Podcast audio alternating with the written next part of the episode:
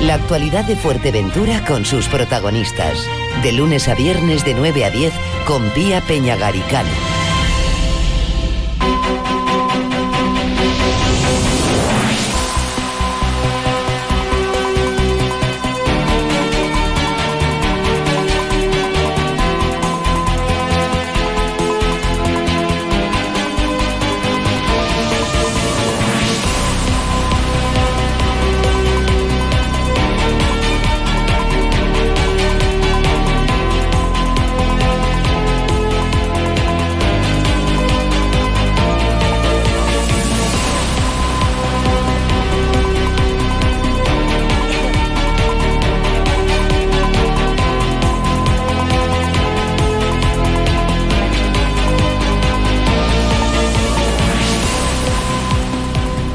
Buenos días, bienvenidos, bienvenidas a la de Fuerteventura en este viernes ya 24 de noviembre en el que les hago una propuesta, hablar de cultura, hablar de cultura canaria, porque ayer se producían dos hechos importantes en Fuerteventura.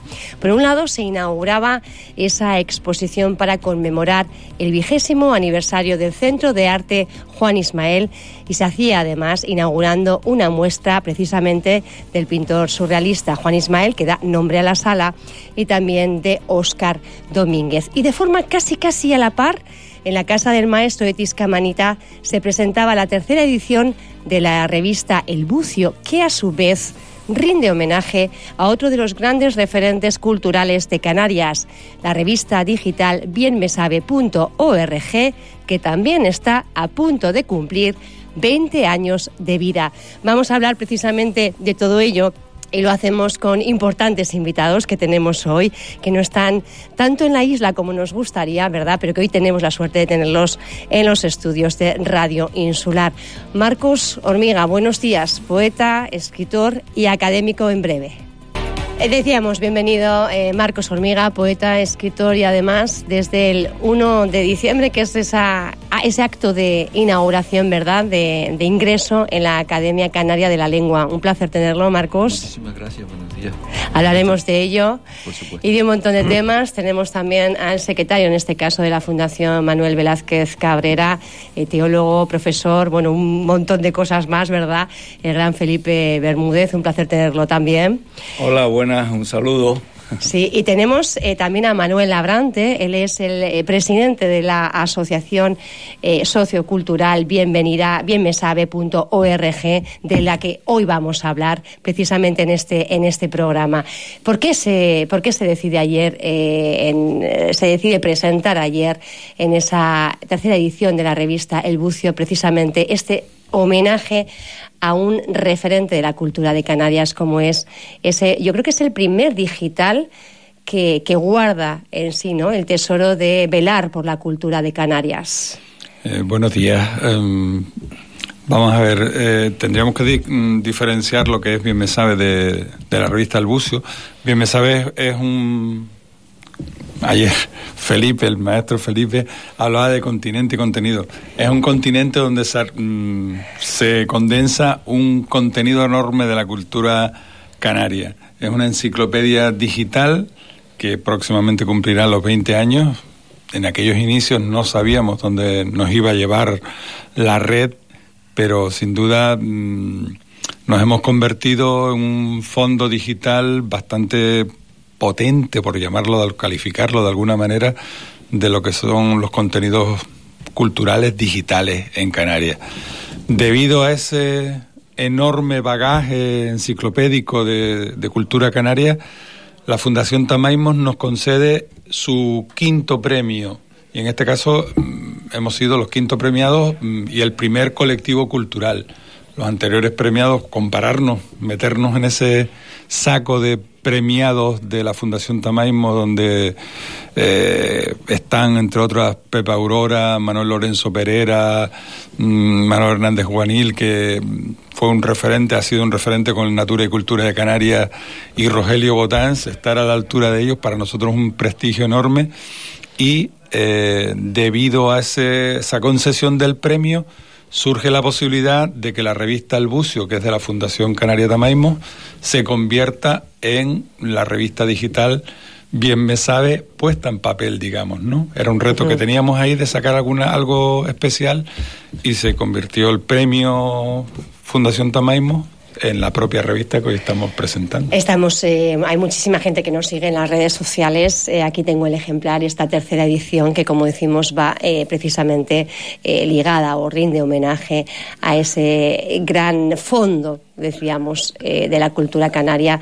que es eh, bienmesabe.org. Pero ¿cómo surge? Porque estamos hablando de 2004, es verdad que es cuando comienzan un poco el mundo digital, ahora estamos mucho más acostumbrados, ¿verdad? Pero aquel momento supongo que sería un reto importante.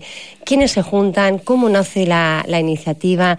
Eh, ¿Qué escritores? Porque hay muchas plumas que, que contribuyen a que, bueno, dentro de poco, en 2004, en 2024, se cumplan los 20 años de vida y además habiéndose convertido y consolidado dándose ya como ese gran referente y ese gran fondo eh, de la cultura canaria. Bueno, los inicios, como todos se suele decir, son duros, ¿no? El, el motivo fue que yo mm, siempre he estado vinculado a la cultura digamos, por calificarla de alguna manera, popular, tradicional, y le, le, dije a un compañero que era ya ingeniero informático recién titulado, digamos, oye, Juan, que me, me ayudas a un, programa de radio, ¿por qué no lo hacemos? Naruca es un programa de radio. Se, él le dio la vuelta a la tortilla. Es más listo que yo. Si tú me ayudas a mí a, hacer esta idea, lo mismo, verter en, en lo digital tu idea, yo te ayudo en el tema de la radio y tal. Bueno, lo de la radio no salió porque este animal digital que es bienmensaje.org nos absorbe bastante del tiempo personal, familiar, pero bueno, Aquí estamos en la brecha casi 20 años. Como dice la canción, no es nada, pero... Casi 20 años se ha contribuido allí porque eh, ¿cómo, ¿cómo se crea ese equipo? Entiendo que hay un equipo, digamos, estructural, que son las plumas, digamos, de siempre, y hay muchísimas personas también que van colaborando y dándole esa, ese enriquecimiento, ¿no? Pues de forma natural, es decir, tenemos, somos cuatro coordinadores los que estamos ahí como pulmones, como almas vitales de dándole vida a la revista, pero afortunadamente contamos, en este caso, con, dos compañeros excepcionales como son Felipe y Marco, que han sido referentes mm, para cualquier cosa que se les haya pedido. Ahora mismo previo a esta entrevista ha surgido la posibilidad de un artículo con el propio Marcos, digamos, ¿no? Todas estas cosas fluyen de esta manera. Al principio, cuando nos planteamos con quién podíamos contar, por ejemplo, pues me viene a la mente ahora Geray Rodríguez, ¿no? Eh, estaba incipiente también, tenía una participación en la cadena SER, en la radio y tal, pero era un imberbe estudiante, digamos. Y, y oye, Geray, ¿qué coño, pues sí, pues tal eh, con Miguel Ángel Hernández en La Gomera, que estuvimos recientemente presentando tal. Oh, y luego también el, el docente que, que, tenemos algunos de los que estamos aquí, pues siempre ha estado latente en, en la proyección de Bien Me Sabe, ¿no? Es decir, y sobre todo teniendo en cuenta que el acceso a la digital de los jóvenes es muy mucho más fuerte del que ya somos analógicos, por decirlo de alguna manera, ¿no? Y siempre nos ha traído eso, la divulgación y de ahí un poco la, aprovechar la fuerza de lo que nos ofrece el medio digital, de el tema de tenemos mm, no solo artículos que pudieran ser en papel, digamos, sino que en la propia revista, por ejemplo, aprovechando los códigos QR, eso nos lleva al mundo mm, más tecnológico, digamos, ¿no? de, de los medios audiovisuales que la propia revista digital te ofrece. Mm, programas de contenido audiovisual, radiofónico, nos hemos inventado palabras como, por ejemplo, discopedia. Mm, es decir, es aglutinar en un libro, digamos, en una discopedia, todo el volumen discográfico, todas las producciones discográficas de distintos municipios. Claro, enfrentarte a municipios como La Laguna pueden ser eternos, pero poco a poco hemos ido caminando en esos ámbitos. Tenemos un fondo discográfico bastante potente, por ejemplo, por hablar algunos de los aspectos, y seguimos en la brecha. Lo digital también permite, bueno, pues conocer quiénes, quienes están al, al otro lado, ¿no? ¿Y qué tipo de público sigue más bien eh, bienmesabe.org? Eh, ¿Se logra captar ese público joven o realmente eh, cuesta un poquito más eh, realmente divulgar la, la cultura canaria entre los más jovencitos, sobre todo teniendo en cuenta las múltiples opciones que les ofrece el mundo audiovisual, ¿no? Me estás haciendo la pregunta, digamos, con ese objetivo juvenil, digamos, ese nicho juvenil de, mercado que está ahí. Pero fíjate que a medida que ibas hablando yo estaba más, me estaba más latiendo el, tema de la migración, ¿no? para nosotros siempre ha sido un referente eh, brutal la colaboración y la disposición que muestra. Eh, no podemos abordar la cantidad de, preguntas y necesidades de ayuda de la gente de, de los emigrantes canarios que nos piden colaboraciones con partidas de nacimiento, con búsqueda de familiares. Eh, nos quedamos muy cojos en ese sentido. Me preocupa más eso porque el, tema juvenil, como profesores que, hemos sido algunos Por eso lo preguntaba. Eh, eso siempre nos resulta más fácil porque ellos tienen la información más al, dedo, ¿no? De forma digital, mucho más táctil que nosotros y más rápido. Eh, no, no nos hemos querido meter en el tema de redes sociales porque... Mm, porque eso se ha prestado a mucho. Antes distinguíamos un artículo en Marcos y yo, romería, ronería. Pues esos foros, esos, ese tipo de redes sociales se prestan mucho a determinadas discusiones poco, con poco rigor que es lo que nosotros queremos poco rigor científico y además poco constructivas muchas veces y luego con descalificaciones que no sabes tú dónde está el y eso de actuar de censura no, no nos ocasionó denuncias entre unos y otros y decidimos eliminar foros, decidimos eliminar todo ese tipo de historias porque no nos llevaba nada positivo, digamos. Felipe Bermúdez, Marcos también, eh, ustedes eh, son colaboradores eh, asiduos, nos hablaba Manuel, pero lógicamente desde alguien que, ha estado desde los inicios prendiendo la, la chispa, ¿no? ustedes, ¿qué, ¿cómo valorarían bienmesabe.org dentro de lo que es el contexto cultural eh, canario. Es una pieza importante. Nosotros desde la Fundación Manuel Velázquez Cabrera, bueno, ayer estábamos muy honrados de que Tamaimo, la Fundación Tamaima, Tamaimos haya elegido Tiscamanita y la Casa del Maestro como lugar en Fuerteventura para presentar este homenaje que estamos haciendo de los 20 años de bienmesabe.org.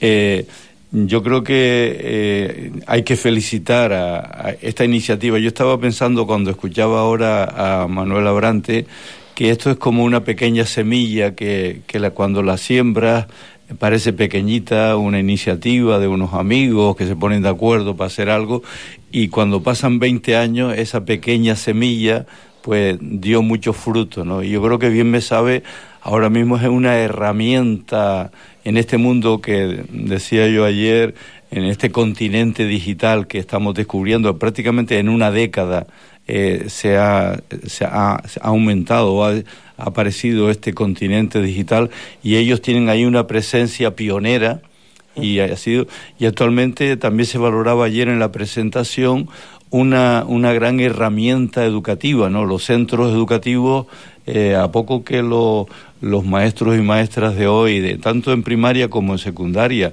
y hasta en la universidad, me atrevería a decir, eh, supieran aprovechar esta herramienta, eh, tienen ahí un, un compendio, una enciclopedia digital canaria. Yo me acuerdo hace 40, 50 años cuando salió Natura y Cultura de las Islas Canarias, una enciclopedia pionera también en, un libro, ¿no? Nos tragábamos el libro, ¿no? Porque era realmente hablar de nuestra identidad, de nuestra cultura, de lo que somos como pueblo, ¿no? Y la palabra que Canarias tiene que decir al mundo y que de alguna manera la estamos diciendo, ¿no? Y entonces, eh, pues esa herramienta en el mundo digital, en el continente digital, se ha convertido, bien me sabe, en esa herramienta.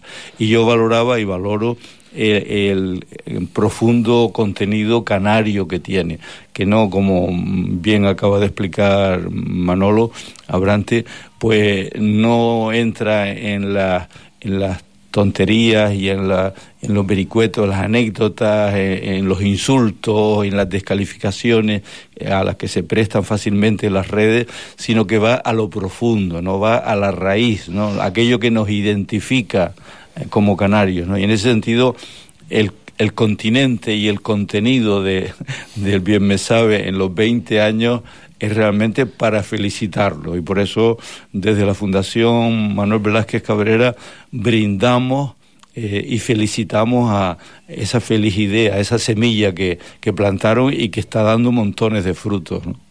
Ya hace casi 20 años, Marcos Hormiga, valoración. Me acuerdo de los inicios de, Bien Me Sabe, pero nunca vislumbré que pudiera alcanzar la, dimensión que tiene. Yo cada vez que tengo que consultar un asunto relacionado con historia, literatura, etnografía, aspectos así culturales de, de, renombre, lo primero que pongo es Bien Me Sabe ORG dentro de Canarias.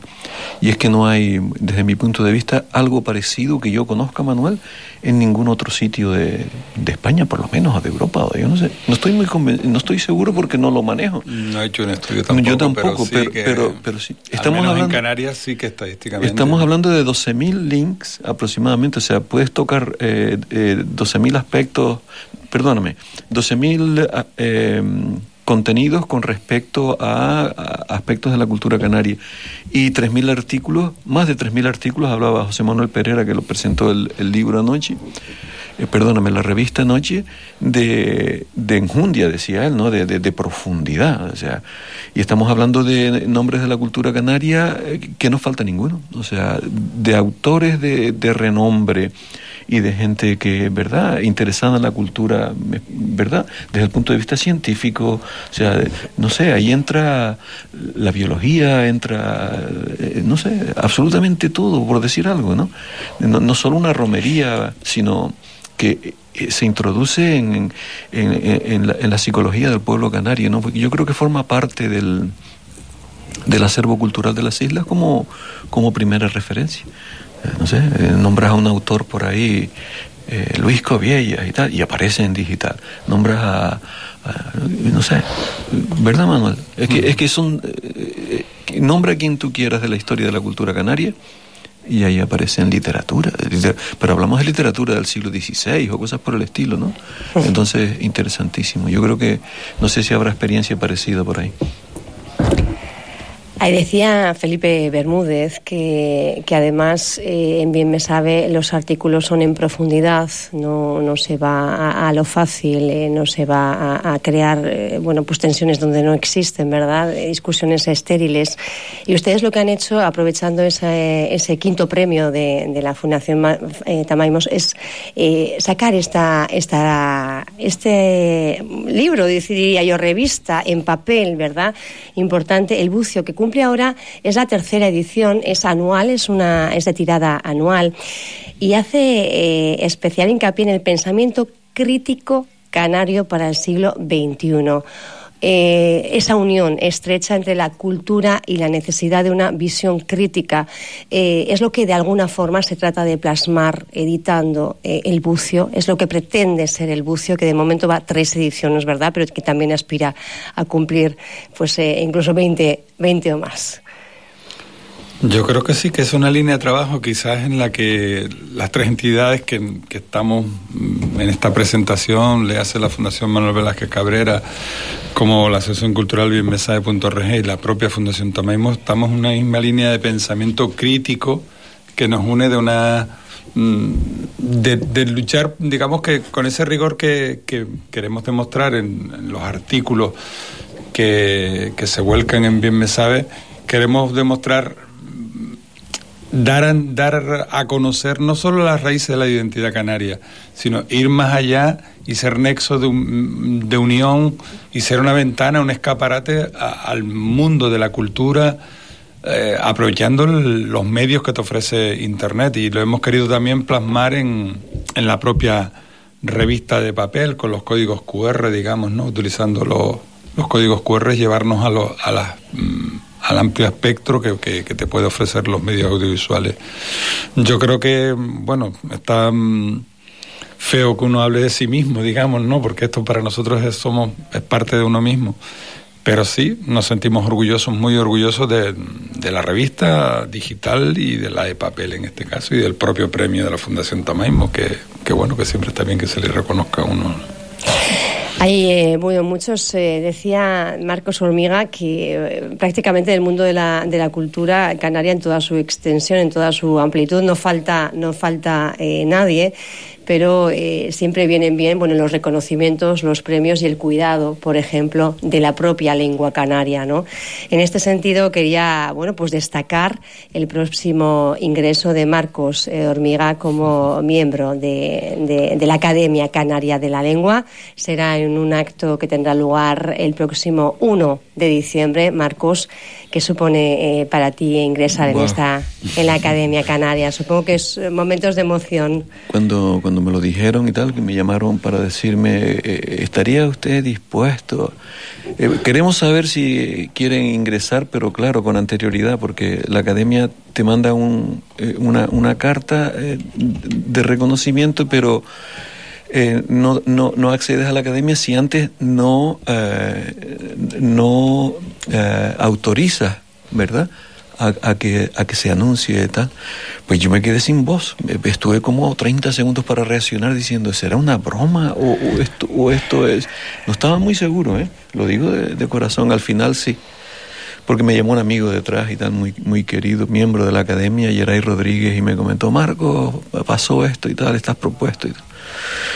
Pues yo no sé si habrá mayor premio. Yo, frente a un premio literario, a eso yo me quedo con el de, palabra de honor, con pertenecer a la, como miembro honorario de la Academia Canaria de la Lengua. Ahí están nombres que, yo qué sé, que, que, que sobrepasan eh, la admiración que siento por ellos, ¿no?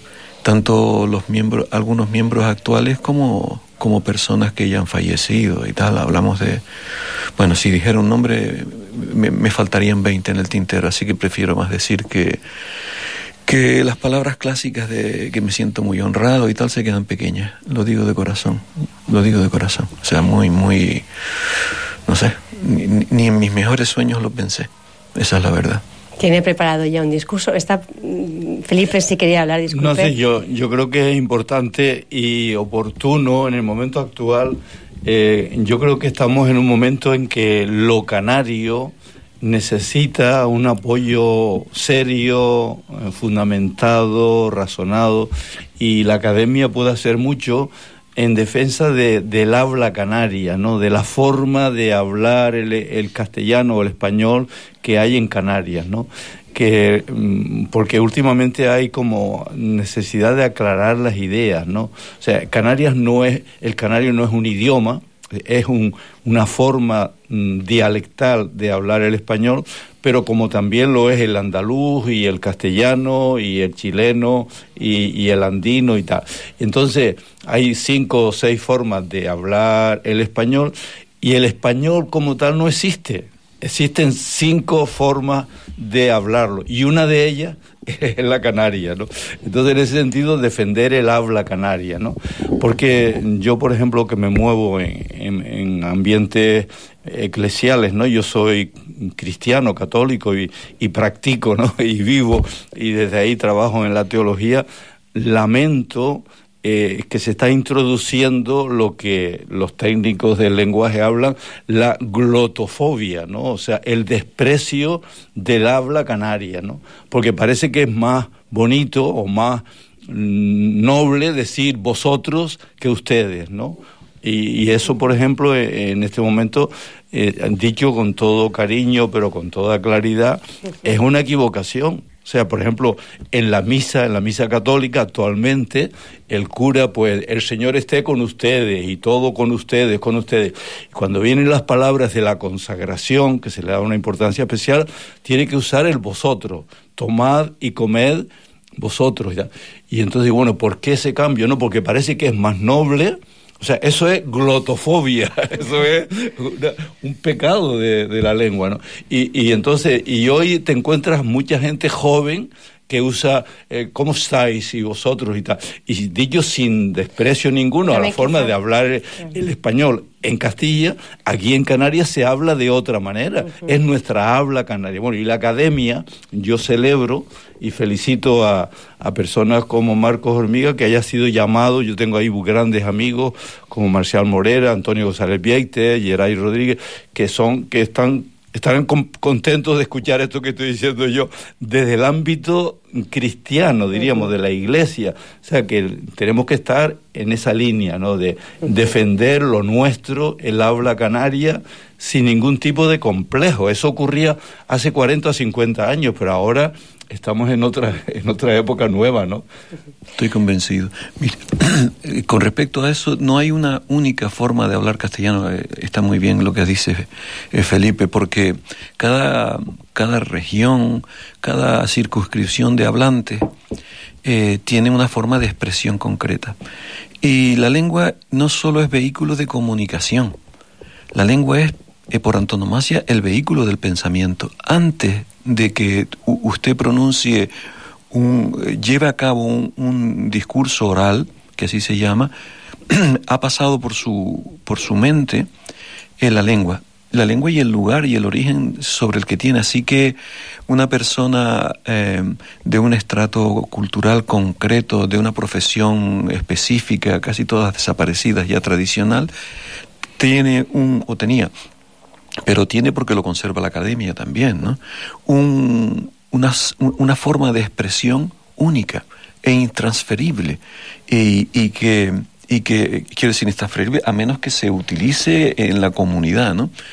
Y la conservación, el dar a conocerlo, el, el, el usarlo, es absolutamente fundamental. Eh, yo no le tengo miedo a vosotros, fíjate, Felipe, que, que, hay, que hay que tenerle miedo en determinadas liturgias, lo entiendo. Pero no le tengo miedo a vosotros. De hecho, en, La Gomera o, en La Palma, en La Gomera fundamentalmente se habla. Ni le tengo miedo al ceseo, porque, al, perdón, al ceceo, porque en algunos sitios de Canarias incluso se llega a pronunciar y tal, ¿no? Quiero decir que debe conservarse siempre los aspectos eh, lingüísticos de la lengua, porque la lengua, más allá de un vehículo de comunicación, es el vehículo del pensamiento, y eso es difícil de, es un sustrato difícil de, de, de arrinconar. ¿Cierto? O sea, a mí me parece que va más allá incluso del léxico, que va en la forma de expresarnos. Eh, el lenguaje no solo, es, eh, no solo es la palabra, sino es también la curva melódica, como, como la melodía que empleamos en la frase, como distinguimos, por, por poner un caso, a una persona de La Palma, a una persona de Lanzarote. Eh, incluso hay lenguaje en la isla del Hierro que es intransferible al resto de las islas porque corresponde a una comunidad concreta de, yo qué sé, a lo mejor de tejedores o de, o de pastores o de eh, los colores de las cabras de Fuerteventura, sin ir más lejos, cosas por el estilo. Y no le tengo miedo porque el ganado en Fuerteventura existe y la gente sigue empleando puipana y albardá y, y, pernalba. Y, Entiendo que en el archipiélago realmente es un reto importante porque hay eh, muchísima, gran parte de la comunidad que convive aquí en las islas. Eh, no somos oriundos de, de, Canarias, hay mucho extranjero, mucho peninsular que hablamos, bueno, pues de otra manera, quizá utilizando más el ceceo. Sí que algunos intentamos, pues el ustedes al final se van pegando, guau, guau. Con el uso al final uno ah, también aprende, ¿no? Pero eh, son, entiendo que a nivel académico eh, es un reto pues que no existirá seguramente en otros lugares del mundo donde hay tanta, eh, tanta mezcla, ¿no? Tanta mixtura. La lengua es un ente vivo o sea, y, que incluso eh, las palabras cambian de significado a medida que el tiempo avanza, lo que se llama diacronía y tal, un, término en un momento concreto significa una cosa y en el futuro significa otra, por ejemplo. Entonces, la academia está para registrar los cambios que van que van ocurriendo y, pero no es eh, no es un círculo cerrado de, que verdad de que la palabra gofio esté por encima de cualquier otra palabra y tal. Todo término lingüístico adquiere quiere convertirse en, en palabras mayores. Por ejemplo fajana se desconocía por completo hace un, par de años y hoy en día está en boca de todo el mundo. Y es una palabra que era, eh, ¿verdad?, que, pertenecía a un léxico concreto de la isla de La Palma y hoy, en día está extendido por el planeta eh, en habla castellana. Y lo mismo, pues, yo qué sé, con, con Calima. Y la gente no es consciente de que Fajana o Calima sean términos canarios que también abordan eh, se, se, meten en el, en el terreno lingüístico de otras comunidades, ¿no? Entonces, la lengua es un ente vivo, no creo que haya que tenerle miedo al, al vosotros, porque no creo que, que, que, que verdad que pueda que, que, me entiendes que, que, el, que ustedes es, es, típico del lenguaje de colonia. Eh, la, eh, solo se, solo es en la península donde se emplea y en algunos puntos de fuera de la península y tal y que y que es, y que es imparable la evolución lingüística. O sea que un poco es ser constatar lo que va ¿verdad? lo que va ocurriendo en la lengua a medida que esta evoluciona, las influencias que reciben y cosas, y lo que nosotros podemos exportar, porque en ocasiones también es así. ¿Ha pensado ya, tiene un discurso ya previsto? Sí, sí, ya lo, ya lo, tengo elaborado. Ya lo tengo... Más o menos os puede dar una pincelada. Sí, lo elaboré desde hace, ya lo terminé desde hace unos 15 días y tal, y cada vez que me siento le cambio algo. Eso ocurre siempre, ¿no? Uy, yo si me lo permite, mm, querría hacer una corrección o matización más que corrección al amigo Marcos. Y es que antes decía que, que no había premio que llenara más de, mm, de orgullo, digamos, ¿no?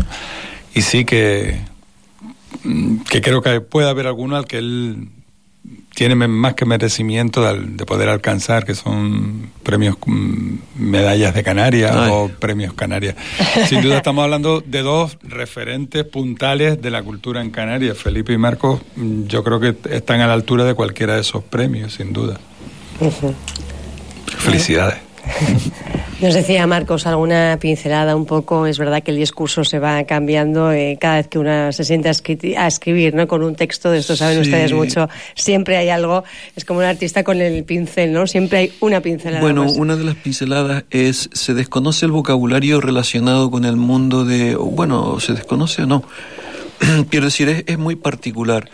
Eh, el, em, son factores que llaman de idiolecto prácticamente, o sea, los parranderos de la isla de Fuerteventura tienen, y es algo que me gustaría comentar, tienen eh, eh, una forma de hablar a la hora de referirse a las notas. Entonces, un fa no es un fa, sino que es un tendido, y un do es un cruzado, y un por cinco es en re, y un. Entonces, o sea, cuatro golpitos por cinco y arrancamos, rian, rian, rian, rian, taca, taca, taca. Y eso es, viene a ser, vamos a tocar una, una isa en re o cosas por el estilo. Entonces, ese vocabulario que no encontré eh, mirando el diccionario de, la Academia de la Lengua y tal. Un poco por una aportación pequeñita y alguna que otra bobería más. Hablamos de su ingreso en la academia, hemos hablado del bucio, hemos hablado también bien de bienmesabe.org y me gustaría culminar ya con ese romance con Betancuria previsto para el próximo fin de semana. Un espectáculo, eh, Marcos, me gustaría que, que, definieras un poco eh, cómo se ha concebido y, y qué es lo que vamos a poder ver. En los años 90, ¿verdad Felipe y verdad eh, Manuel? En los años 90 cualquiera de nosotros hubiésemos eh, firmado el certificado de defunción de la, de, de, la décima, de la, ¿verdad? de la forma de cantar el punto cubano. Porque e-, eran muy mayores las personas que ya estaban, concentrados principalmente en la isla de La Palma, y alguien en Fuerteventura que yo, que yo recuerde, Juan Ramón Rodríguez, se acabó, ¿no? Eh, y de buenas a primeras eh, gracias a la intervención de un palmero, José Luis Martín Taisé, empieza a traer eh, personas de, de, Cuba eh, de, máximo nivel que vienen a Canarias a cantar lo que nosotros llamamos punto cubano y ellos punto guajiro o, cosa parecida. Y después aparece un, alguien que, que a la cultura canaria con el tiempo dirá yo fui coetáneo de Geray Rodríguez, solo por, por, por saber que vivieron los tiempos de este muchacho, que es algo excepcional. Un improvisador de, talla mundial que no solo domina el género del punto cubano, sino que lo puedes poner en el, en el eh, no sé, en el, en jardeño, por decir, un, por decir una, o, en la tableteada, o qué sé yo. Estoy hablando de Colombia, de Puerto Rico, y es capaz de interpretarlo, ¿no? Es algo excepcional. Y hoy día goza de una excelente salud, por decir algo, ¿verdad? El, el, futuro. Y, mucho futuro, mucho futuro, porque ha hecho mucha escuela también y tal. Bueno, pues siguiendo la estela eh, de, de Geray Rodríguez, eh, con Romance con Betancuria se pretende eh, una cosa parecida. El romance constituyó la manifestación folclórica de trabajo más importante de la isla de Fuerteventura. En otras islas servía para entretenimiento, en otras como eh, forma de adormecer los niños. En la isla de la, la isla de La Gomera en la actualidad es el lugar del mundo de mayor eh, acervo cultural con respecto al romance. No hay sitio de habla hispana en el planeta que se le pueda eh, ni siquiera hacer sombra a, a la cantidad del romance vivo que se interpreta, se canta en celebraciones religiosas, en celebraciones de todo tipo en La Gomera. Pues si lográsemos que Romance con Betancuria sacara a la luz poquito a poco, ¿verdad? Lo, que significó el romance en el pasado, pues ese es, el, ese es el objetivo. Este año será el día 30 eh, con una conferencia de Marta Nistal y los días 1 y 2 de diciembre, eh, viernes y sábado, en, el, en el convento de San Buenaventura, pues los colegios de la, los colegios, porque hay, hay, que empezar por los, por los niños, ¿cierto? Los dos colegios del municipio participan con romances.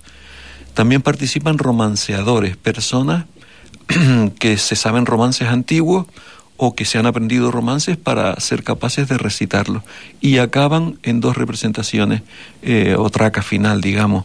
Lidia Moreno y un grupito que se llama Gavia, donde están, por ejemplo, Julia y Ayla, que son las hijas del Colorado eh, Tomás Pereira, o sea, músicos de mucho empaque de Fuerteventura, y el sábado Maribí Cabo con Madres de Agua, que así se llaman, con también con, un conjunto que, que, tumba de espalda de gente muy, muy, eh, muy interesante como intérpretes musicales, ¿no? Y todo en torno al romance, por supuesto. Tenemos que ir eh, concluyendo ya. Me gustaría agradecerles eh, su participación, invitar a las personas que nos escuchan a visitar, ¿verdad? Bienmesabe.org si no la conocen el bucio y acudir además hay una importante cita con el romance en Betancuria el próximo fin de semana. Ha sido realmente un placer hablar con ustedes, hablar eh, con bastante profundidad eh, en los espacios radiofónicos. Normalmente no, no se dispone ¿verdad? de tanto tiempo para una charla. Yo creo que ha sido muy agradable. Gracias por haber estado con nosotros, Marcos, Felipe y Manuel. Gracias. Gracias. Esta emisora no se responsabiliza de las opiniones vertidas por sus colaboradores e invitados. Vuelva a escuchar esta entrevista en radioinsular.es.